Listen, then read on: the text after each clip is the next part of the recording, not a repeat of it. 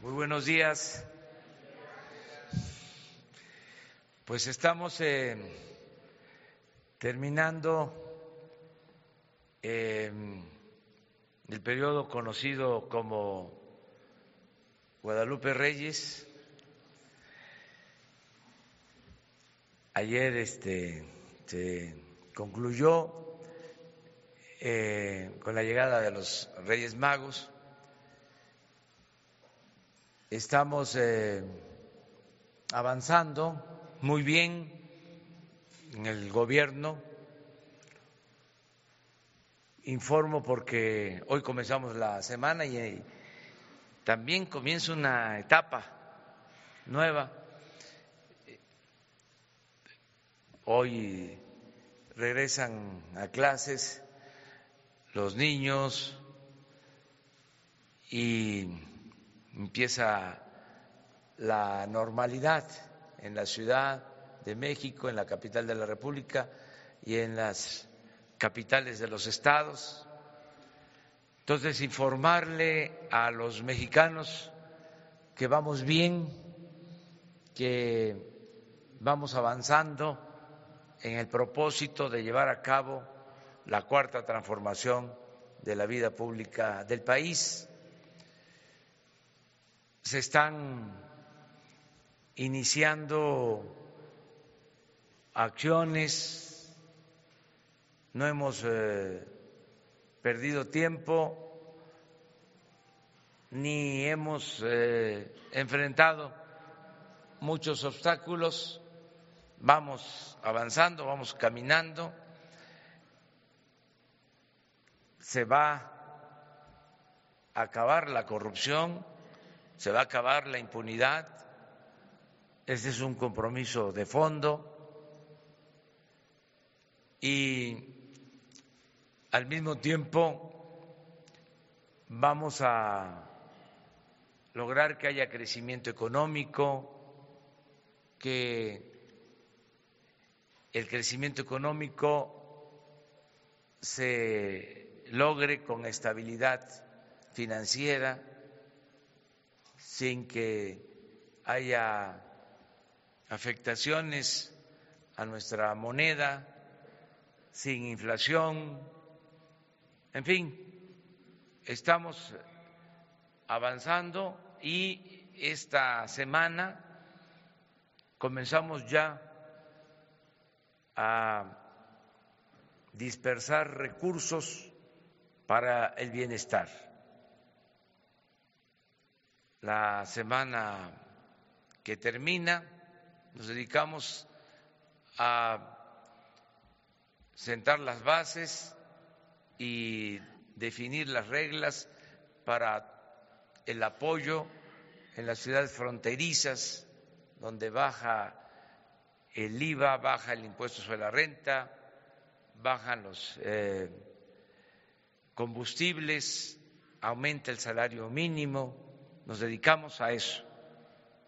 Estuvimos eh, el viernes en Tamaulipas, en la frontera, el sábado en Chihuahua, ayer en Tijuana, Baja California, con ese propósito. Y en esta semana eh, iniciamos ya la entrega de apoyos a los más pobres, a los más necesitados. Vamos eh, en esta semana a estar en una de las regiones más pobres de México.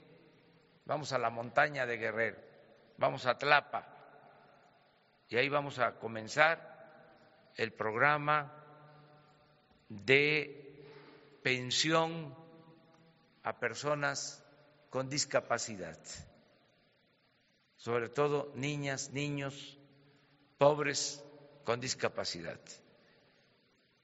Iniciamos el viernes porque vamos a entregar un millón de pensiones a personas con discapacidad. Todos los niños pobres de México, niñas y niños, van a tener una pensión de 1.274 pesos mensuales. Y ahora vamos a comenzar con la dispersión de esos fondos.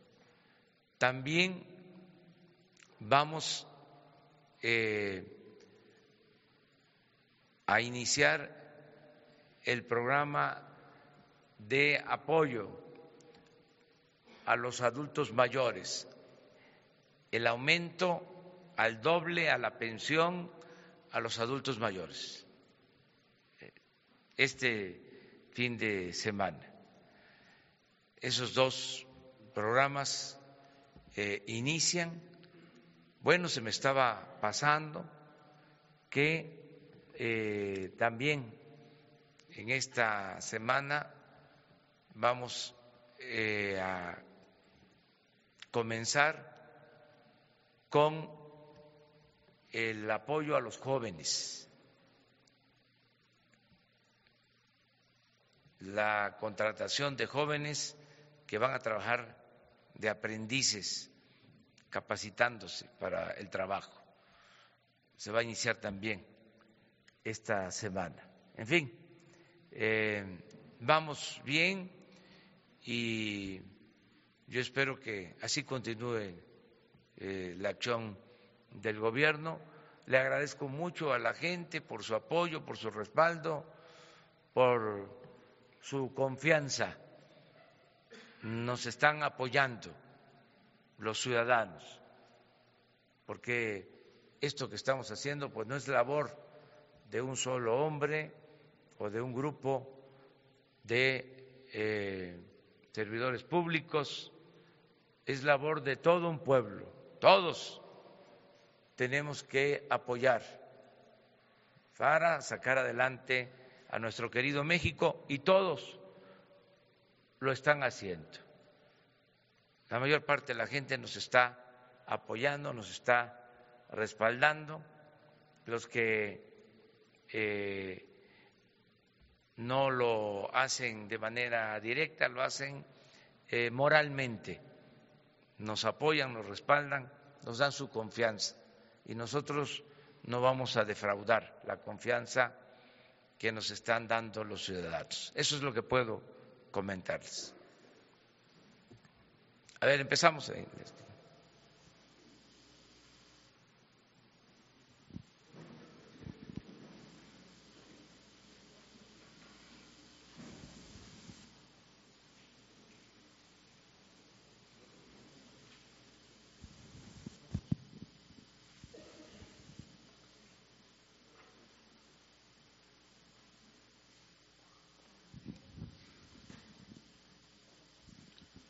Buenos días, presidente. Daniel Blancas de La Crónica. Eh, dos preguntas. Una, eh, ha sido un tema recurrente en los últimos días y, de hecho, pues usted lo ha mencionado desde hace tiempo, la preocupación por el tema del huachicoleo. Ha referido que eh, indicios de que esta actividad se desarrollaba al interior de Pemex, redes internas que permitían o favorecían esta actividad. ¿Cómo va esta investigación? Que usted eh, adelantó hace algunas semanas. Hoy se puede garantizar que no hay eh, redes internas en Pemex que estén permitiendo eh, la ordeña de combustible. Esa es una pregunta. Y la segunda, una de sus frases pues recurrentes es al margen de la ley, nada. hemos visto en los últimos días el despliegue ya de la Guardia Nacional en varios estados. ¿No va esto en contrasentido a esa frase, eh, dado que pues aún está pendiente, eh, digamos, el, paso legislativo, o cómo interpreta eh, su gobierno esta disyuntiva? Bueno, acerca de la decisión que tomamos de acabar con el robo de combustible, se ha ido avanzando bien, desde luego hay resistencias, pero las estamos enfrentando. Hay una disminución considerable de eh, robo de combustible. Creo que el paso que se dio fue importante, o el primer paso, que consistió en controlar todo el sistema de monitoreo de ductos. Hubieron cambios en el sistema de monitoreo de ductos, se cerraron válvulas que se abrían y que eh, llevaban a que se ordeñaran los ductos y se eh, robaran los combustibles, gasolinas y diésel. Eso está controlado. No deja de haber eh, todavía robo, pero disminuyó mucho. Ayer comentaba yo que antes de tomar esta decisión, como dos días antes, recibí el informe de robo de más de mil cien pipas. Y ahí terminamos ya de resolver sobre el plan para enfrentar el robo de combustible. Ya veníamos eh, dándole seguimiento, íbamos a tomar la decisión, pero a partir de ese día eh, decidimos actuar de inmediato porque ese día también, que fue un día extraordinario porque eran picos cada semana, este, había un día que se disparaba. Si ustedes ven la gráfica, van a encontrar que hay algunos días, cada semana, cada diez días, en que pasaba de mil pipas robadas y luego bajaba. Quiere decir que se abastecían, llenaban sus tanques, distribuían y ya cuando se les estaba terminando, lo almacenado, volvían otra vez eh, a lo mismo. Entonces, cuando tomamos la decisión, les comentaba, más de mil pipas, y el día 2 bajamos a 36, ahora el informe son 70 pipas eh, robadas en promedio en los últimos días, cuando mucho 100, pero de mil a 100 fue muy significativa la disminución. Estamos cambiando todo el sistema de distribución, por eso eh, en algunos puntos se ha padecido de desabasto, pero tiende a la normalidad porque estamos aplicados de tiempo completo a que no haya problema de abasto de combustible. Le puedo decir a la gente, a todos los mexicanos, que tenemos gasolina suficiente. No hay problema de desabasto. Lo que estamos cuidando es la distribución no abrir eh, los ductos para que no haya fugas. Estamos abriendo con cuidado los ductos y con cuidado significa que haya vigilancia del el personal especializado. Eh, hoy se va a reforzar el plan de vigilancia de elementos del ejército en instalaciones de Pemex y vamos a seguir fortaleciendo.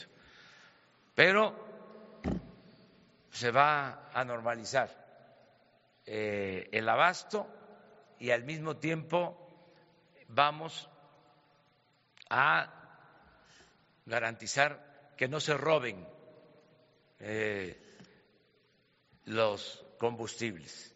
Entonces, esa es eh, una muy buena eh, pregunta que me haces porque me permite pues también aclarar de que el sábado, el domingo, se habló de desabasto.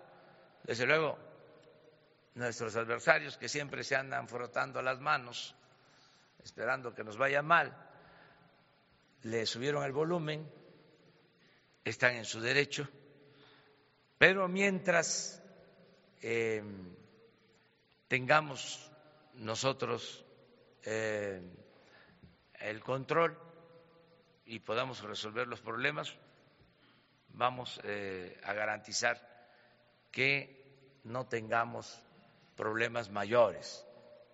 Yo estuve el fin de semana, por eso es muy bueno estar recorriendo el país a ras de tierra, porque ahí tiene uno la información. Estuve, por ejemplo, en Tamaulipas, había un poco de desabasto, me tocó verlo en Reynosa, en algunas gasolinerías de Reynosa, pero no así en Nuevo León, que estuve también. Eh, tampoco problemas en Chihuahua, que visité Chihuahua. Y ayer en Tijuana, en Baja California, en ninguna parte. Entonces, eh, sí, hubieron lugares en donde hubo desabasto, pero este, se intervino, se están utilizando pipas em, para que no falte el combustible y la gente nos está ayudando. Y también aprovecho para hacer un llamado a quienes eh, veían esta actividad como una manera de obtener ingresos para la sobrevivencia, porque en los operativos que se están llevando a cabo hay lugares en donde la gente eh, protesta,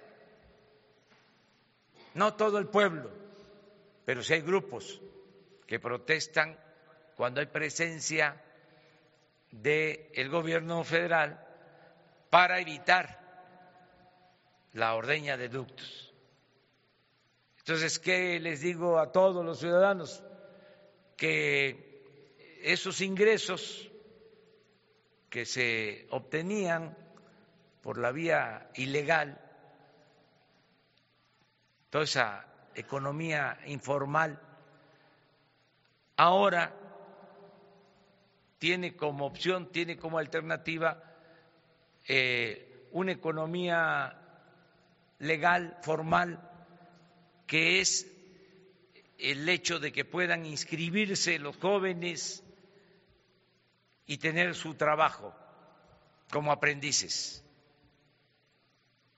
Y que el que quiera poner un pequeño negocio cuenta con crédito barato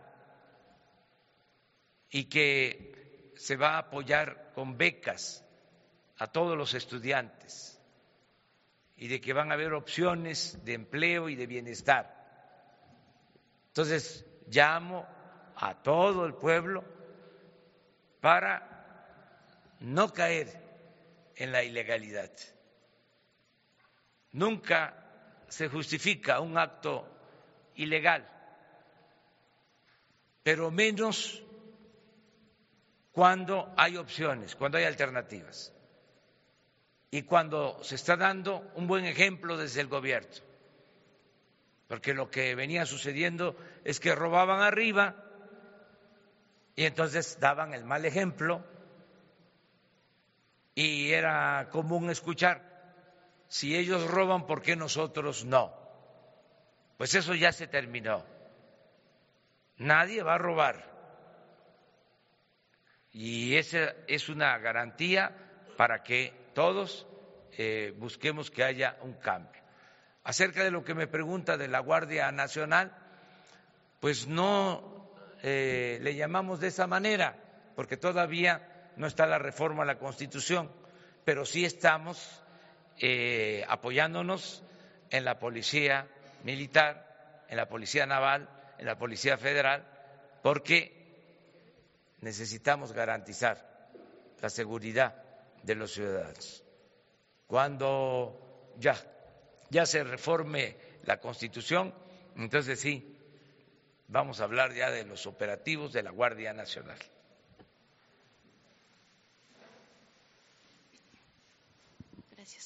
Buenos días, presidente. Janet López Ponce de Milenio. En este tema eh, de la gasolina, preguntarle, Guanajuato era uno de los estados más afectados, sobre todo en los últimos días. El gobernador ayer decía que logró pedirle al director de Pemex que se abriera el ducto, precisamente el principal ducto que, va de Salamanca hacia León, precisamente para poder eh, acabar con este desabasto en las gasolineras o este retraso de abasto en las gasolineras. ¿Cómo van a ser, eh, esta estrategia, si ya lo analizaron para modificar un poco, si ciertos días se van a poder abrir los ductos con mayor presencia, como dice, eh, de elementos mientras se puede normalizar esta nueva estrategia de distribución? Y preguntarle, dice que a partir de hoy se va a reforzar la seguridad. ¿Cuántos elementos más estarían distribuyendo y a qué país, a qué estados, perdón, exactamente? Gracias. Pues este, eh, vamos a ir eh, regulando todo lo que significa la distribución de las gasolinas. Repito, hay gasolina suficiente en el país. Esto es importante que se sepa. Tenemos reservas suficientes. Es como se distribuye la reserva. Estamos procurando no distribuir la reserva como se hacía anteriormente, abriendo los ductos de manera general indiscriminada, sino controlando. Porque lo que sucedía era de que mantenían los ductos abiertos y se los comentaba en los monitores de Pemex en un piso de la torre de Pemex, a pesar de que se estaba constatando el robo, en vez de cerrar las válvulas, las mantenían abiertas. Entonces ya no. Ahora hay control sobre eso y se está buscando distribuir productos, pero también se están usando más pipas de los centros de almacenamiento de combustibles hacia las gasolinerías. Y ahí vamos eh, graduando y vamos a modificar completamente si se necesita todo el sistema de distribución, pero el propósito es no permitir el robo, porque este no vamos eh, a abrir como era anteriormente las válvulas eh, sin control. Ahí, por ejemplo, eh, se abasteció con pipas y se abrió, pero al mismo tiempo eh, se detectaron em, fugas en los ductos, se constató de que había una red paralela, ¿qué es lo que sucede realmente. Entonces, todo bajo control. Esto significa estar en todos los frentes. Y yo pido el apoyo de los ciudadanos y el apoyo de los medios de información. Porque, ¿qué sucede también? Si se empieza a hablar de desabasto, pues eh, el que va a cargar gasolina, pues se abastece de más. Entonces nos genera una presión. Pero eso es pedir eh, mucho a lo mejor a nuestros adversarios de la prensa FIFI, hablando en plata. Este, pero en una de esas, ¿no? Los conmovemos. Eh, en total para este operativo, cuatro mil. En general,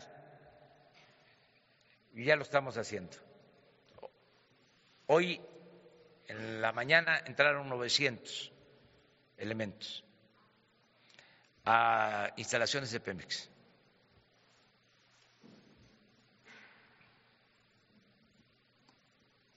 Gracias, presidente. Eh, Isabel González, de Grupo Imagen. Eh, habla del desabasto, de que se está cambiando este sistema de distribución justo para evitar lo que se sucedía con anterioridad. Em, parte de este desabasto tiene que ver también con toda esta gente que se dedicaba a vender gasolina robada en, otro, en, gasolinerías, si estaría también formando parte de este desabasto o contribuyendo el desabasto a que, bueno, se les acabó el combustible, no tienen que vender gasolinas y por eso contribuye al desabasto en gasolinerías. Dos, eh, hay amenazas, usted dice que están jugando a las vencidas pero que se va a, imponer la ley. ayer lo dice en Tijuana, no hablando del robo de combustible. ¿Hay amenazas serias a instalaciones estratégicas de petróleos mexicanos o al menos las han formulado en este tipo de, resistencias? No, no hay amenazas y este y no serviría de nada porque al margen de la ley nada y por encima de la ley nadie.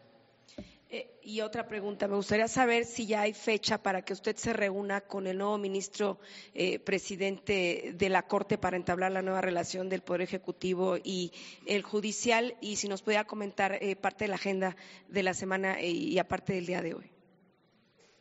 Bueno, este no tenemos todavía una fecha para reunirnos con el presidente de la Suprema Corte de Justicia, pero es probable que se lleve a cabo un encuentro.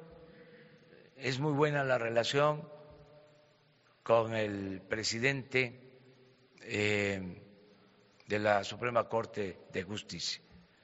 Acerca de la agenda de hoy, tengo reuniones eh, em, que tienen que ver con los programas de, gobierno, básicamente. Voy a recibir también, eh, está en la agenda, a quien nos representó en el concurso de Miss Mundo y triunfó, una mexicana. No creo que por la mañana, el mediodía. De las cosas que me acuerdo. ¿Mande?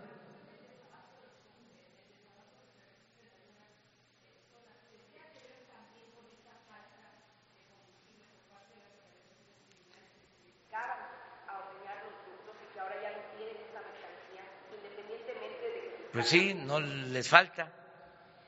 Ya les falta porque, este, imagínense cuánto se ha ahorrado. A lo mejor en algunos días más hacemos la cuenta de este, cuánto eh, han dejado de distribuir en el mercado negro.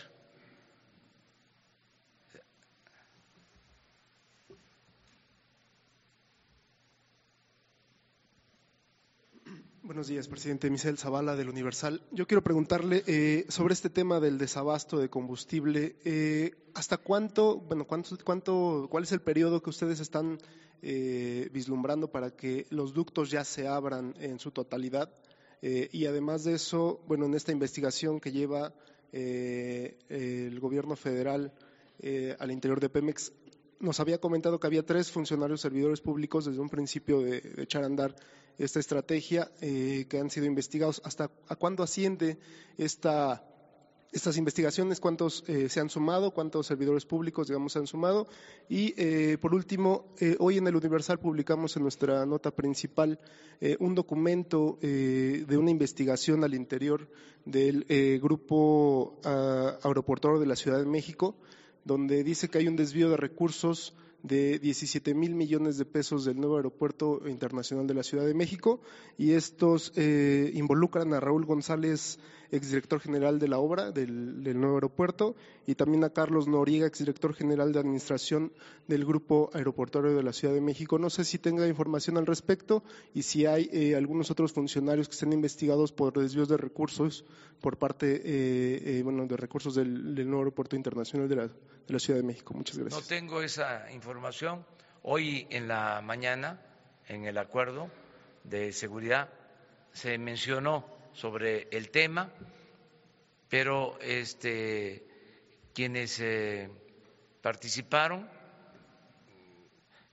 informando sobre este asunto aseguran que no existe este, un expediente, que es una denuncia anónima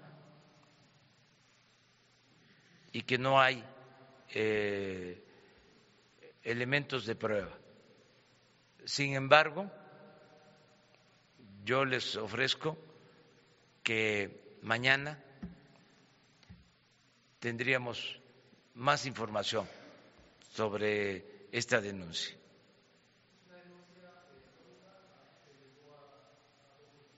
Eso fue lo que me informaron el día de hoy, que es una denuncia anónima que se eh, presentó, pero que no hay elementos de prueba.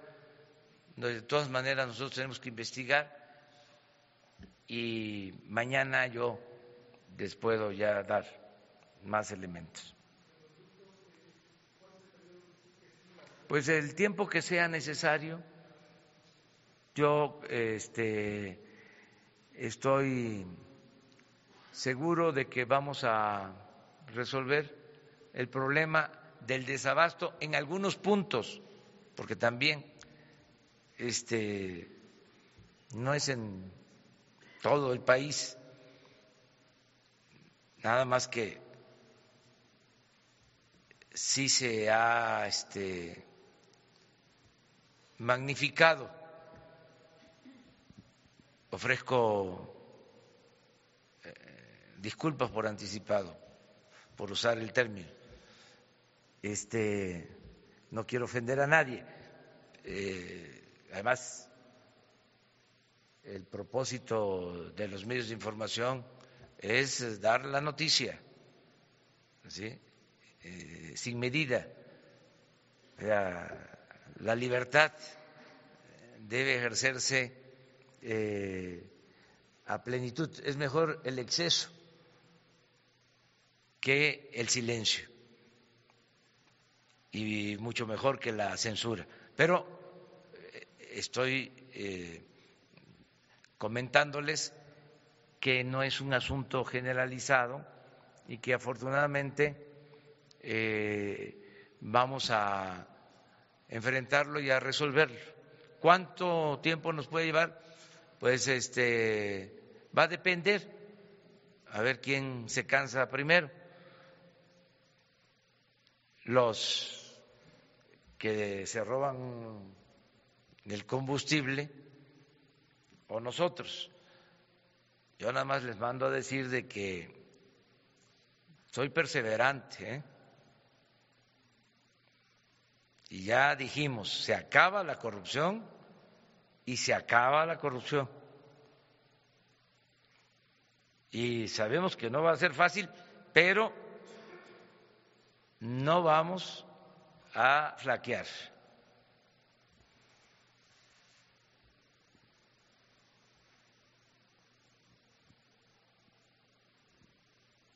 Buenos días, presidente Shaila Rosagelde. Sin embargo, ayer usted habló de presiones, de que están presionando eh, por su plan de eh, para detener el robo de combustible, eh, mm, ya, pero no reveló más, presidente. Nos gustaría saber quién está presionando, si el sindicato tiene que ver en estas presiones, sindicato petrolero, y, también, pues, si están presionando de alguna manera en estos puntos que usted comenta donde ha habido desabasto.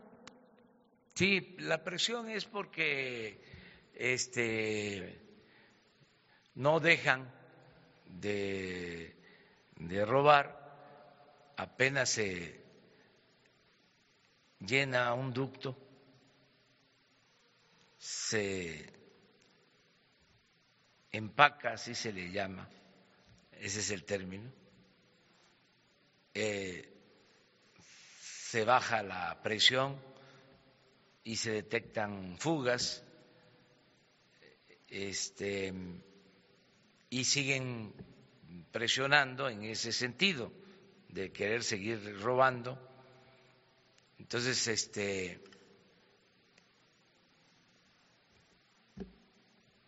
si dejaran de robar, pues entonces se abrían los ductos y no habría este tipo de fugas.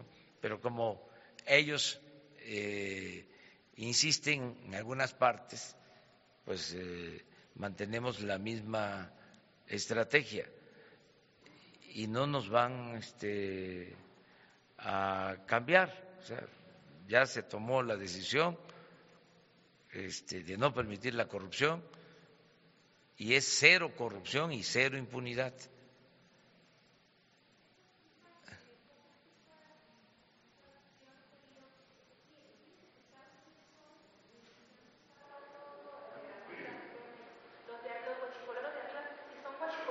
Sí, eh, pero es eh, un eh, sistema paralelo a Pemex de distribución que se creó y lo estamos eliminando.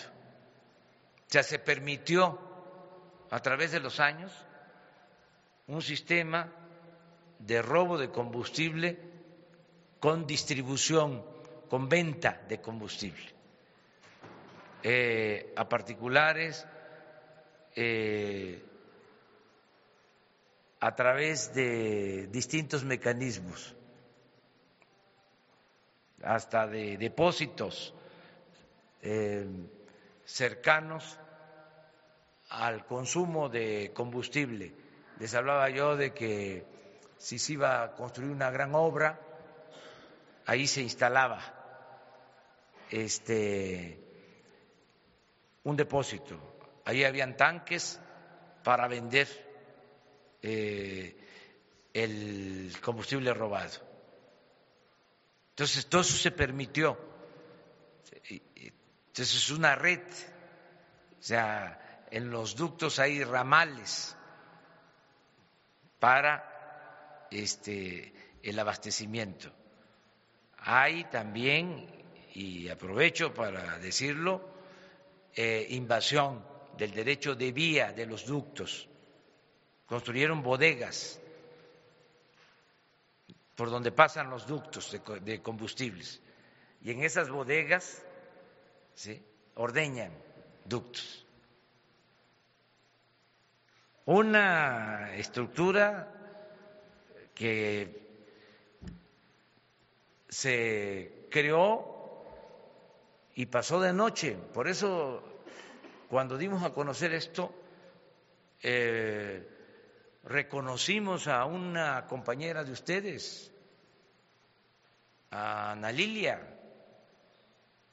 porque fueron muy pocos los que se metieron a investigar algo que estaba a la vista de todos. Bueno, la Secretaría de Hacienda en la época de Fox lo tenía contemplado como parte del presupuesto, lo descontaban de los ingresos obtenidos, el robo de combustible. Y estamos hablando de más de 60 mil millones de pesos al año. Entonces había pues una especie de complicidad consciente o inconsciente. Entonces ahora se decidió terminar con esto. Yo lo menciono en mi libro, porque no es una ocurrencia. Yo les invito a que lean el libro La salida. No se van a aburrir, no van a bostezar. Este, no es este, un tafil. Y ahí hablo de esto y menciono que en el robo de combustible, como en otros delitos, siempre hay complicidad de la autoridad. Entonces, eso es lo que ahora se está combatiendo.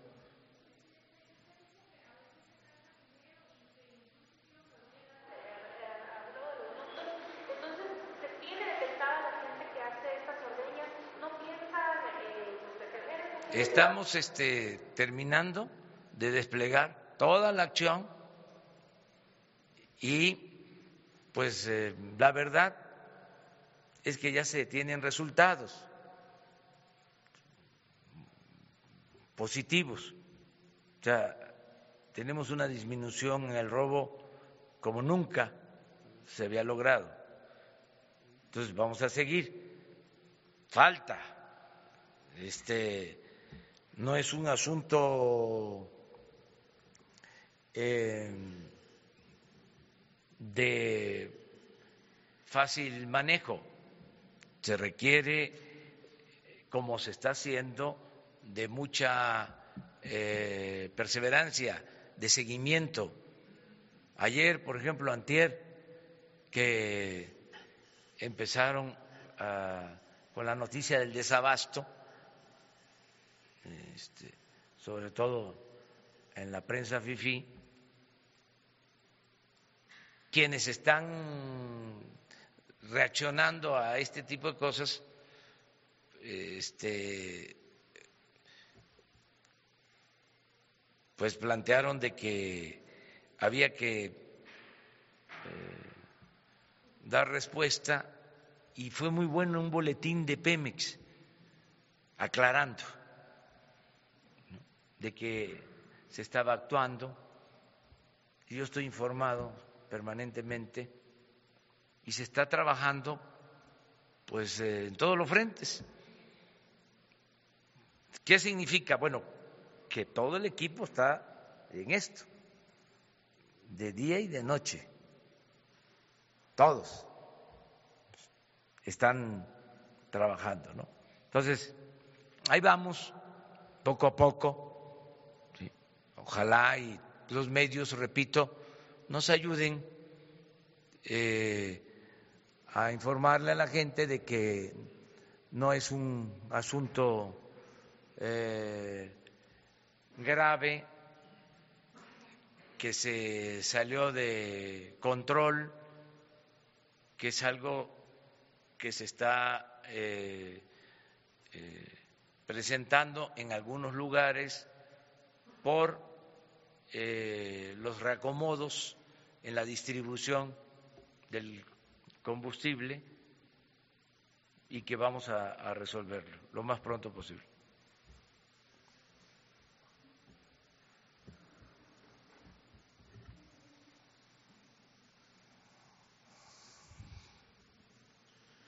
Buenos días, Ernesto Ledesma de Rompeviento TV. El 18 de diciembre pasado estuve aquí en, en la conferencia con usted denunciando sobre un reportaje sobre desplazados en el municipio de Los Altos de Chiapas, en el municipio de Aldama. Usted eh, me canalizó ah, con el subsecretario Alejandro Encinas para que nosotros proporcionáramos la información que habíamos recabado en el reportaje, cosa que hicimos. El 30 de diciembre pasado estuvimos por allá nuevamente, sacamos un nuevo reportaje la condición es peor. Eh, los disparos son ya prácticamente todo el día. Eh, la gente tiene que estar, documentamos en el reportaje publicado el 30 de diciembre, al Dama un grito en la oscuridad. Eh, se publicó audiovisualmente cómo los camiones de abasto tienen que pasar de noche con las luces apagadas para poder llevar abasto a las, toda la cañada, que implican 12 comunidades. El pasado 4 de enero hubo un nuevo herido más y ah, sigue la policía estatal ahí. En el campamento hay una base de operaciones mixtas en la comunidad de Santa Marta, que es de donde provienen los disparos, y pareciera que, que no hay nadie que esté interviniendo por parte de autoridad federal en ese sentido. Eh, el Centro de Hechos Humanos Fray Bartolomé de las Casas emitió otra acción urgente, ha solicitado medidas cautelares desde que estaba el gobierno anterior de Manuel Velasco como con Rutilio Escandón y no hay respuesta sobre ese sentido. ¿Qué hacer por parte de la población civil que están incluso cosechando de noche? La poca, el poco café que pueden cosechar porque no hay condiciones. Aún en el reportaje que sacamos, les están disparando mientras están cosechando en la noche. Eh, tienen una pérdida total prácticamente de sus cosechas, un 90% de pérdida. Si va a haber alguna indemnización por parte de autoridad federal o estatal en ese municipio. Punto dos, los desplazados de Chalchihuitán, que estamos hablando de 1.238 personas. El, eh, el secretario, el síndico de Chalchihuitán, que funge como presidente municipal de Chalchihuitán, ordenó la destrucción de cuatro campamentos de desplazados y hay una condición tremenda, tremenda en las condiciones en las que están viviendo actualmente los desplazados. ¿Cuál es la acción concreta, qué acciones concretas va a llevar a cabo su gobierno frente a una desatención del gobierno estatal del estado de Chiapas? Bueno, para informar sobre esto y este, aclarar lo que se está haciendo, va a estar mañana aquí Alejandro Encinas para dar respuesta a lo que estás planteando.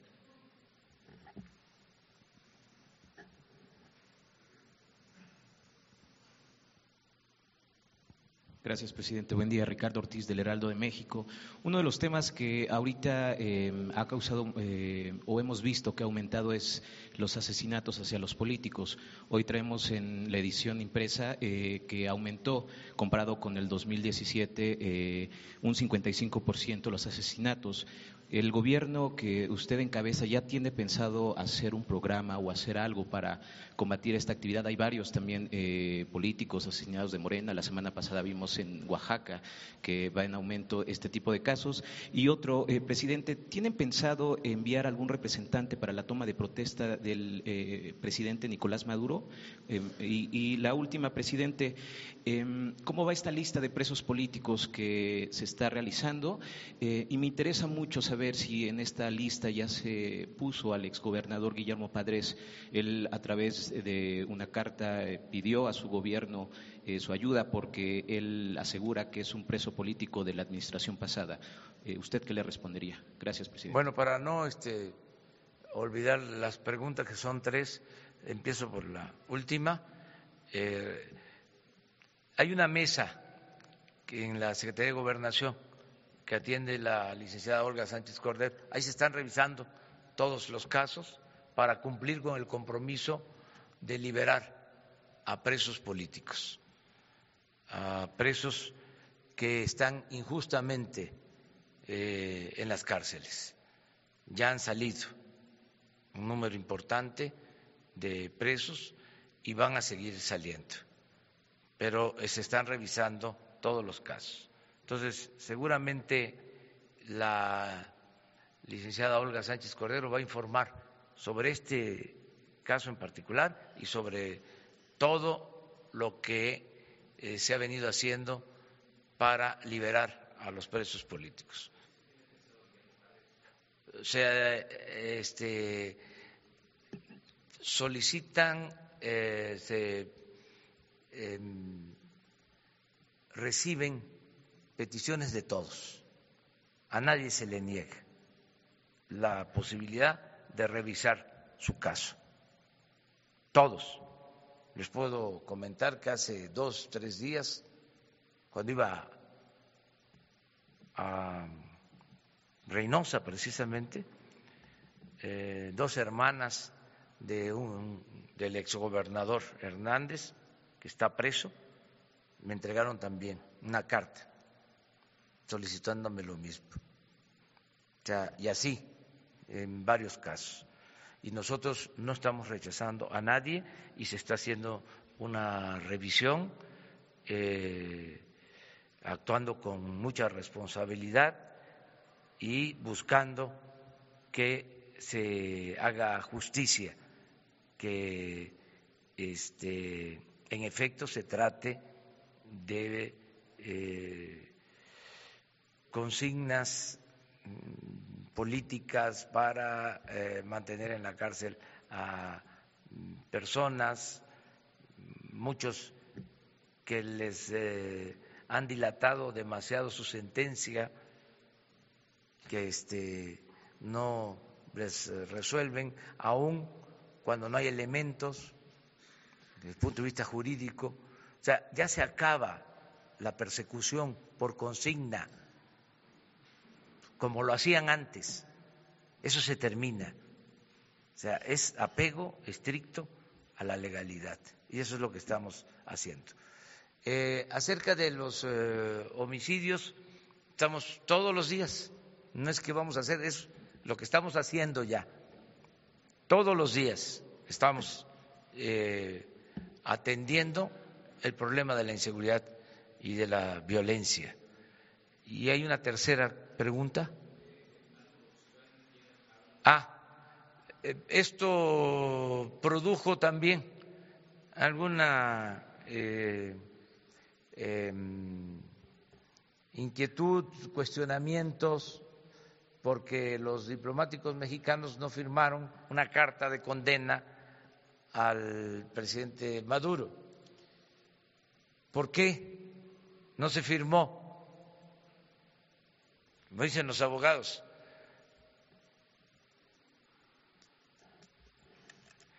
¿Quieren que les lea el artículo?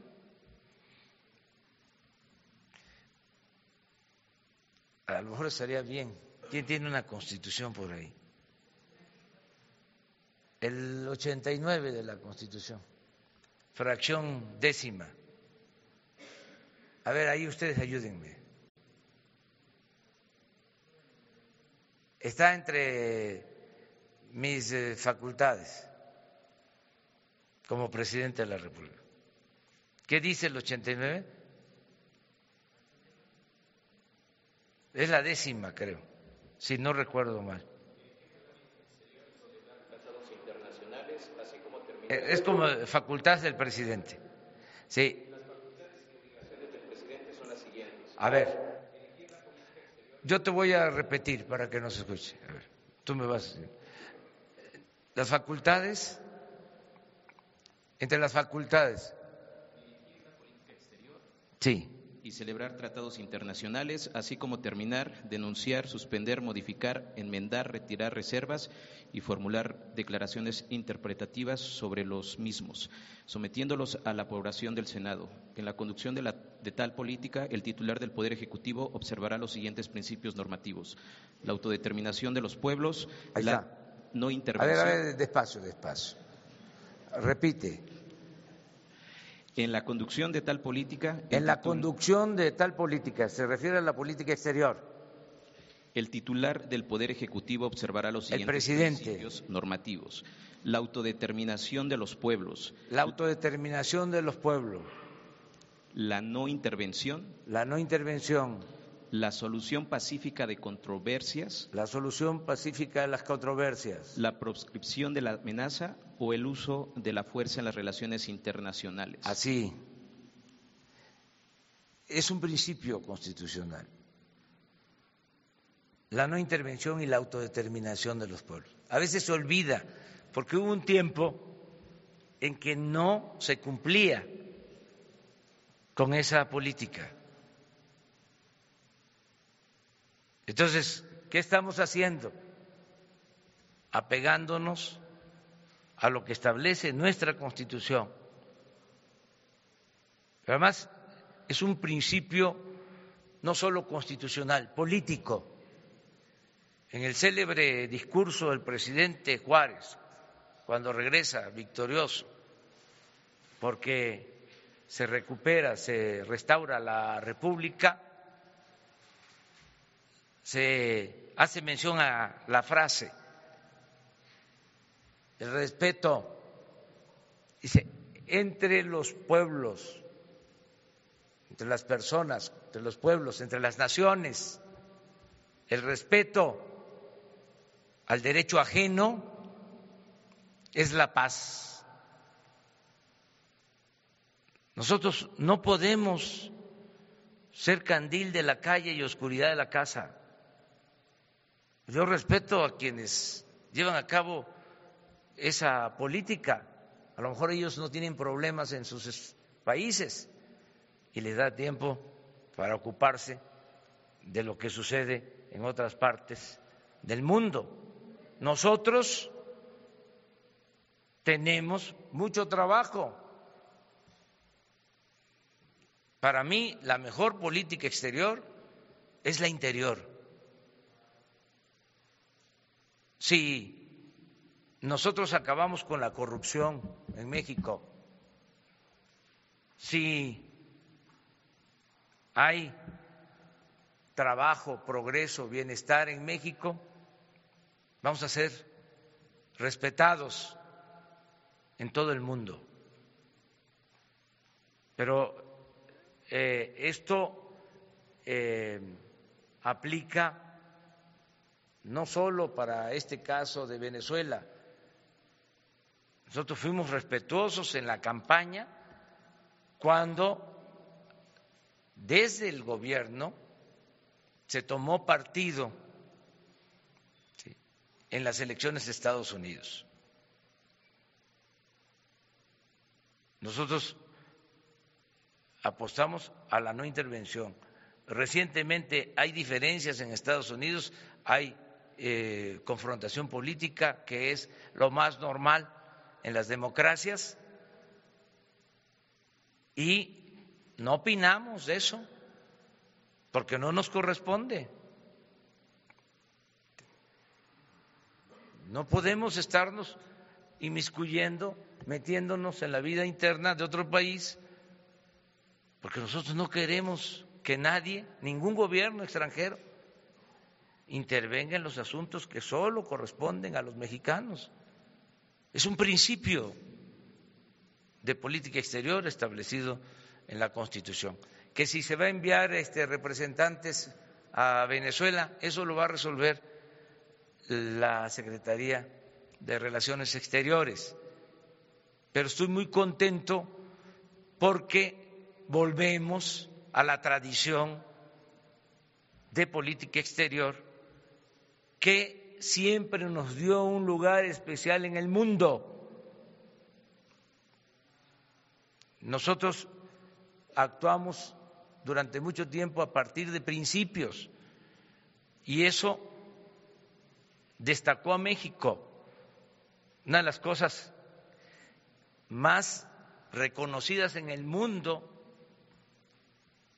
era la política exterior de nuestro país. Entonces, eso se está recobrando y los diplomáticos de la Secretaría de Relaciones Exteriores saben hacer este trabajo y cuentan con mi apoyo, cuentan con mi respaldo, para que también no se piense que fue eh, un eh, servidor público eh, despistado o tuvo que ver con una postura personal de Marcelo Ebrard. Él está aplicando una política exterior que se define en nuestra Constitución.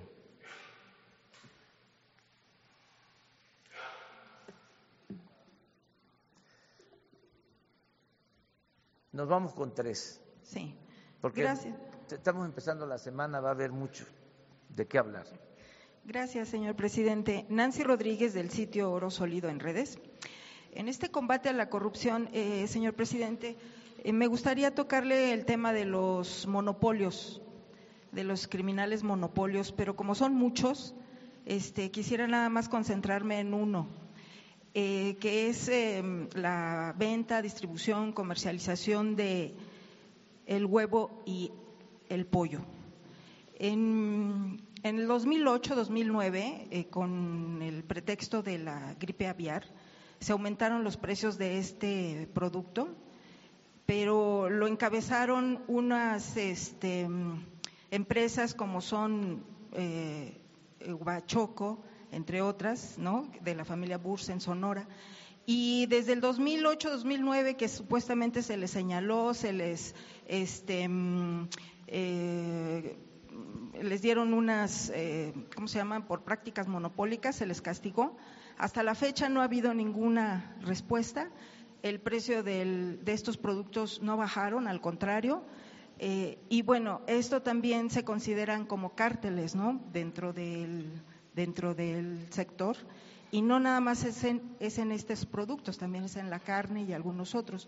¿Cómo ponerle salto a, estas, a estos monopolios, eh, señor presidente? Sobre todo que la Secretaría de Economía pues, se mantuvo al margen, eh, supuestamente eh, hay un órgano regulador, la COFESE también no puede cobrarles las multas y siguen subiendo precios sin importarles este, pues en perjuicio de los ciudadanos, sobre todo que los niños han dejado muchos mexicanos de comer y de consumir estos productos por estas alzas de precios que ni siquiera responden a, los mercados, sino que son este, monopolios, ¿no? El, huevo, el pollo, la carne incluso. Gracias, señor presidente. Pues vamos a, este, a que la Secretaría de Economía eh, tome nota y dé una respuesta a tu planteamiento. Eh, si regresamos a la Constitución, pues están prohibidos los monopolios, las prácticas monopólicas, el artículo 28 de la Constitución. Entonces, eh, ver qué está sucediendo, eh, desde mi particular punto de vista, lo mejor es la competencia el que se vayan creando condiciones para que cada vez se eh, compita más. Eh, esa es la mejor forma, incluso mejor que la regulación. Eh, es un punto de vista. Entre más competencia, mejor. entre menos monopolios, mejor. Eso es lo que yo propongo, pero le voy a pedir a la secretaria de Economía que platique contigo y que te dé una este, información sobre esto, qué se está haciendo, como lo estás planteando.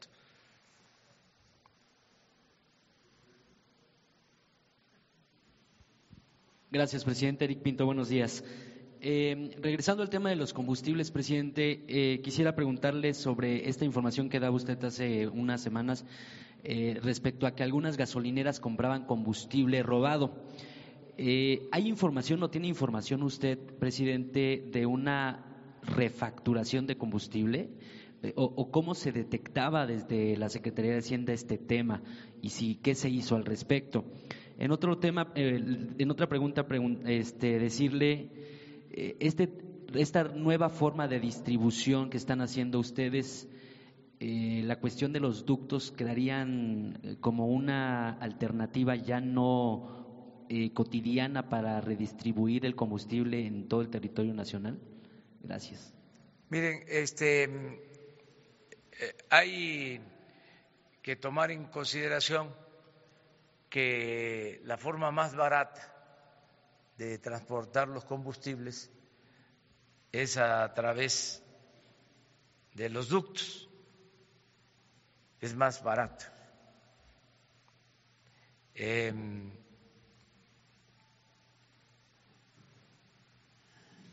lo mismo que los buquetanques, eh, el ferrocarril, y como en el cuarto quinto lugar, en costo, están las pipas.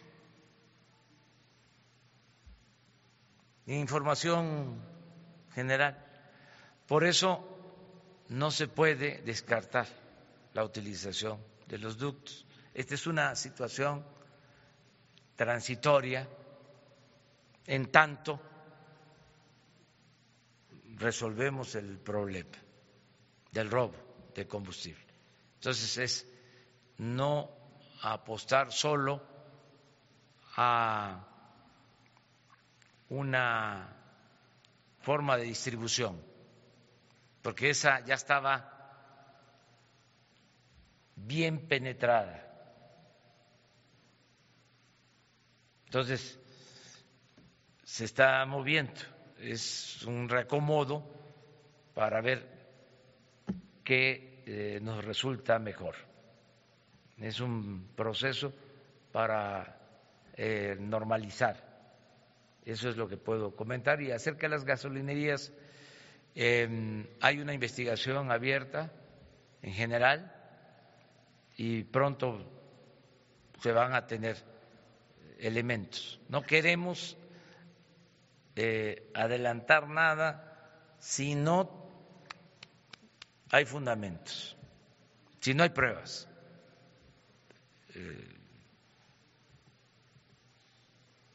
que inventen otros, pero el gobierno tiene que actuar con mucha responsabilidad, con mucha seriedad en todos estos casos. Una más. A ver, él. Muchas gracias, presidente. Uh, Eric Martin de Bloomberg News.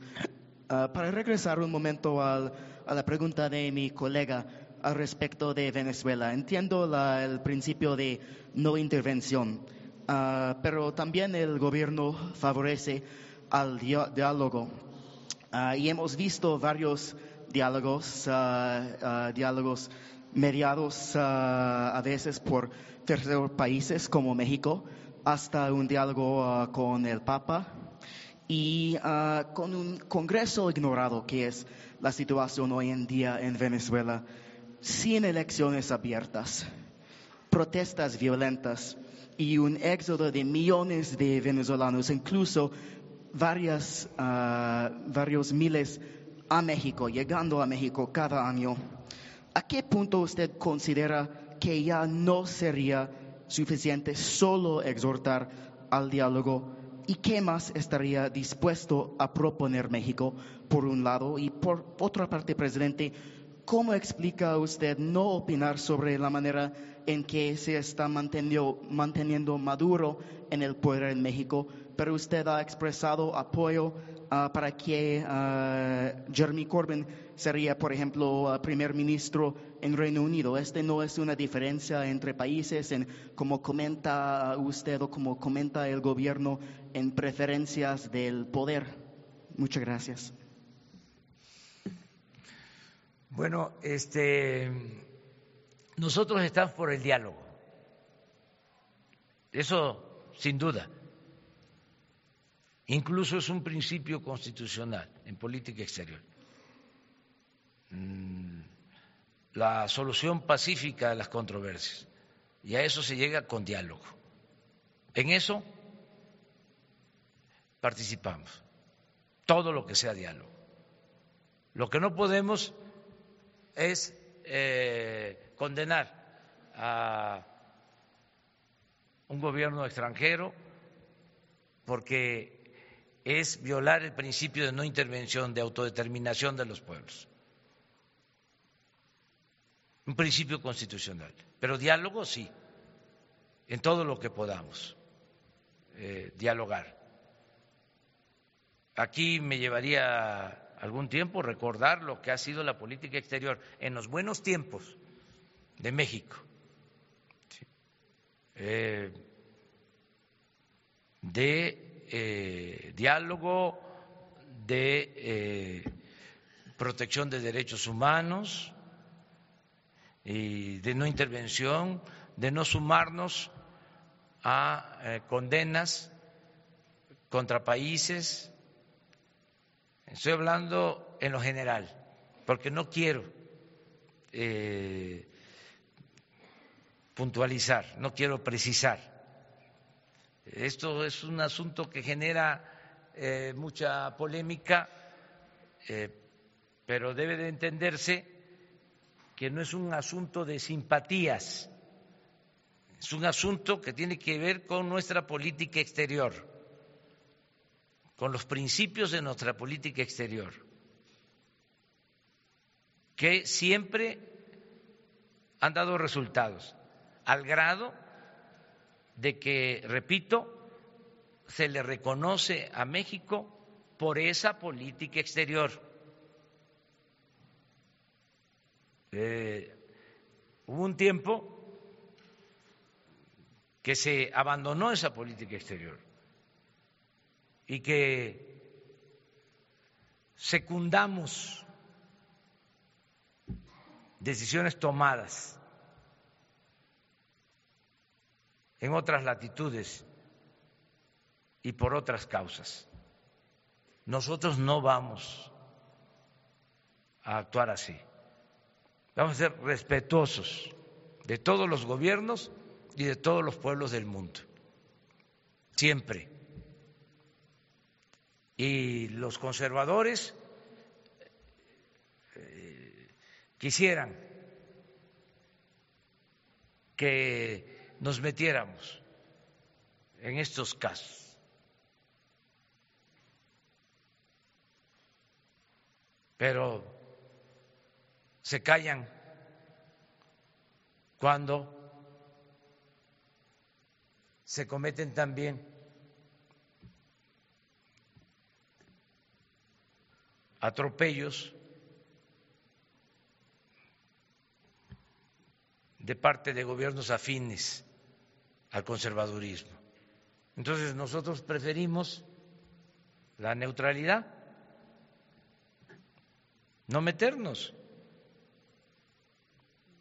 Y repito, no es un asunto de simpatía, es un asunto que tiene que ver con principios de nuestra política exterior, que los vamos a defender.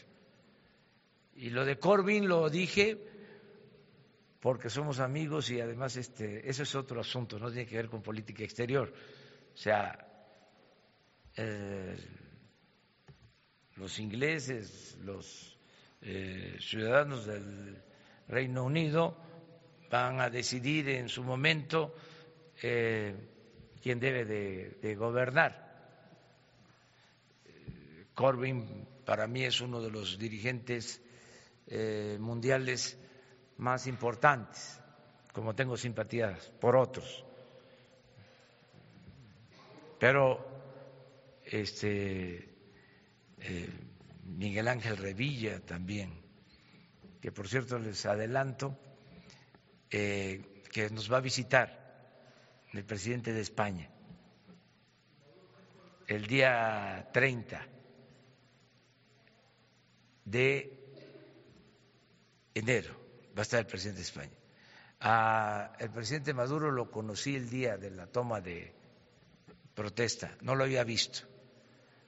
Yo creo que eh, lo vio más Fox y Calderón, como dato, nada más.